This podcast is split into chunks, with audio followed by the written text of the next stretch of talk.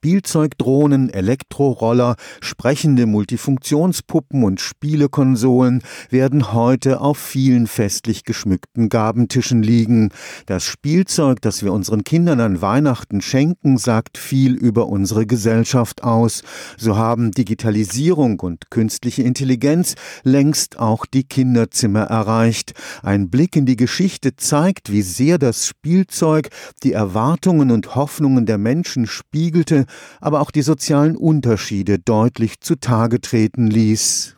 So fiel etwa die Bescherung am Weihnachtsabend des Jahres 1900 ganz unterschiedlich aus, je nach dem Einkommen der Eltern. Für die Jungs lagen zum Beispiel Schiffe, Schiffsmodelle, Häfen, auch Matrosenkleidung auf dem Tisch. Das spiegelt natürlich wunderbar die Marineaufrüstung um 1900. Und für Frauen, naja, die kleinen Mädchen spielten eigentlich den Haushalt, in denen sie groß geworden sind, nach. Große Puppenhäuser zum Beispiel, in denen eben eine kleine Küche war und ein Schlafzimmer und kleine Putzgeräte zum Teil zu finden waren. Aber das waren eben obere Mittelklasse oder Oberklassenphänomene. Professor Kurt Möser ist Technikhistoriker am Karlsruher Institut für Technologie.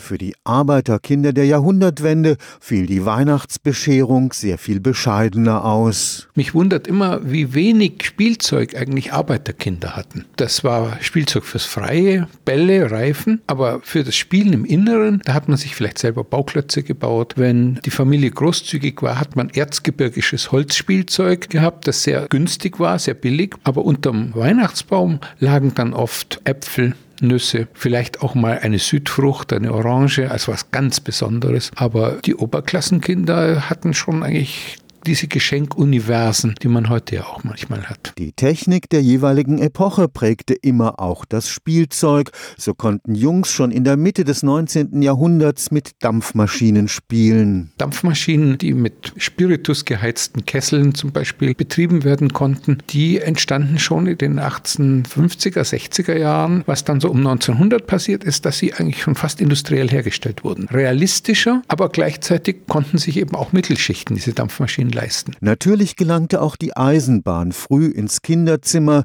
zunächst nur zum Schieben oder mit Federantrieb.